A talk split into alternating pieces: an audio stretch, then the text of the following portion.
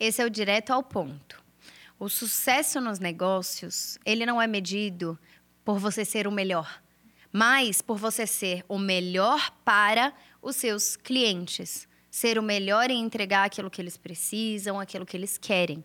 Muitas vezes, as pessoas que têm negócios, estão empreendendo, estão aí nessa luta, elas ficam olhando para o lado. Então, ao invés delas olharem para o cliente que está na frente dela, ela fica olhando para o lado. Quem são os competidores? Eu quero ser melhor do que todos os competidores. Mas o melhor que você pode ser no seu negócio, para que você tenha sucesso, e sucesso seja sentir que o processo do sucesso vale a pena? Tipo, sentir que os sacrifícios que você está colocando valem a pena, sentir que o tempo que você está deixando de ficar com alguém vale a pena, sentir que você está no caminho certo, sabe? Então, esse sucesso, na verdade, ele vai ser cada vez maior quanto mais você conseguir atender da melhor forma o cliente que está do outro lado. Esse cliente é uma pessoa. E para fidelizar essa pessoa, ou seja, que esse cliente volte várias vezes para comprar no seu negócio, você precisa ser o melhor para ele. Você não precisa ser o melhor do mundo. Muitas vezes a gente enxerga companhias que nós amamos. Às vezes você pode ser um amante da Apple ou um amante da Samsung, sei lá.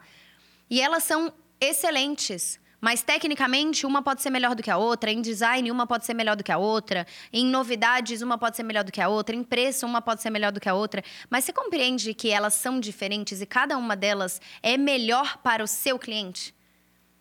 E por isso que fidelizam tanto os clientes que estão ali?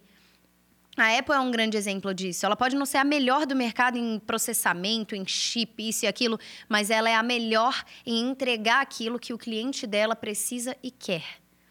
Então, é sobre você ser o melhor para o teu cliente, entregar aquilo que ele precisa e ele quer da melhor forma possível, e não sobre você ser o melhor de todos, porque isso é uma questão relativa. Quem é apaixonado por Samsung vai achar que Samsung é melhor do que a Apple. Quem é apaixonado pela Apple vai achar que a Apple é melhor do que a Samsung. E os dois vão encontrar argumentos lógicos para te convencer que o preferido deles é o melhor de todos, quando na verdade é uma visão subjetiva. Então, para que você seja tenha sucesso no teu negócio e tal, você precisa primeiro olhar para o teu cliente e ser o melhor para ele.